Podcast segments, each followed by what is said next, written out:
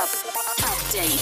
Falls ihr euch auch gerade fragt, warum die Beziehung zwischen Cardi B und Offset wieder on ist. Sie hatte Bock auf Sex und er hat ihr zum Geburtstag einen Rolls Royce geschenkt. Gut, das war ja einfacher als gedacht, die Scheidung abzuwenden ziemlich coole Aktion der Demokraten im US-Präsidentschaftswahlkampf. Die rufen in Zusammenarbeit mit der Ultimate Rap League zur Wahl auf und haben dazu extra einen vier Minuten langen Battle-Rap-Werbespot gedreht.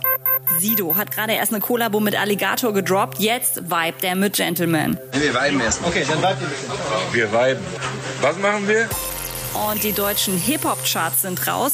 Samra muss die Spitze schon wieder räumen und zwar für 24K Golden und Ian Dior mit Mood, die neue Nummer 1. Auf welchen Plätzen SSIO, Casey Rebel und Chata neu eingestiegen sind, erfahrt ihr auf ilovemusic.de. Da gibt's jeden Freitag ab 18 Uhr die komplette Top 40. Update mit Claudi on Air.